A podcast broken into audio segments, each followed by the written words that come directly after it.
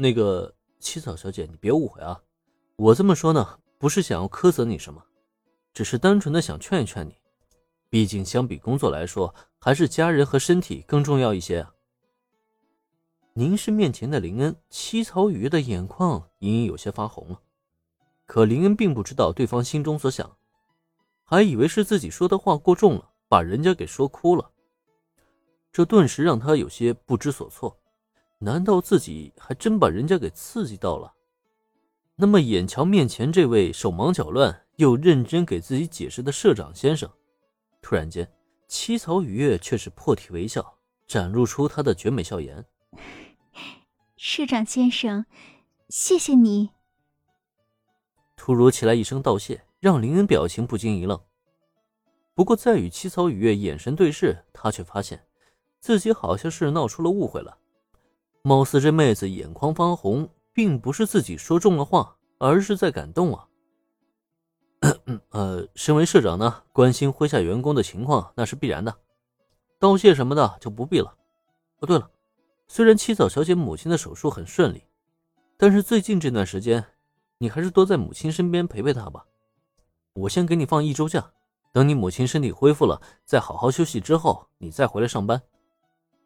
一声轻咳过后。林恩努力维持好身为社长的姿态之后，直接下达了命令，给七草雨月放了一个一周的长假。毕竟都说了这么多了，这个假期才是真正的重点。只是，就在林下达完命令之后，再看七草雨月，他的表情却是比较犹豫。可是，社长先生，最近事务所这边的工作真的很多，给我一个星期的长假，真的没问题吗？能够陪伴在母亲身边，七草雨月自然是愿意的。但问题是，也正是他此刻所担忧的那样，目前事务所的业务蒸蒸日上，刚刚推出了一个元素妖精组合，紧接着又是缪零三九的校园偶像组合出道。身为林麾下两大员工之一的七草雨月，他手头的工作绝对称不上是轻松。如果一旦放下，事务所这边会不会闹出乱子都说不定。这又让他怎么能够安心陪伴在母亲身边，对事务所不闻不问呢？哎呀，没关系的，大不了就让西深井小姐多出一份力好了。再说了，你最近也帮事务所推荐了不少优秀人才，你要对他们有信心啊。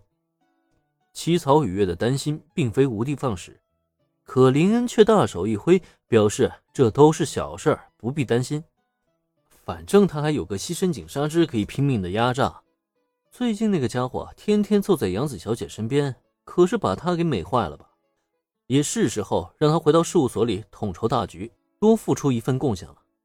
再说了，七草雨月曾经游走各个事务所的这份资历，也并不是说笑的。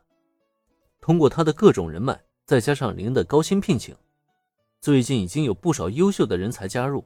让整个事务所都飞速运转起来。在这种情况下，林恩自然是更有了给放假的底气。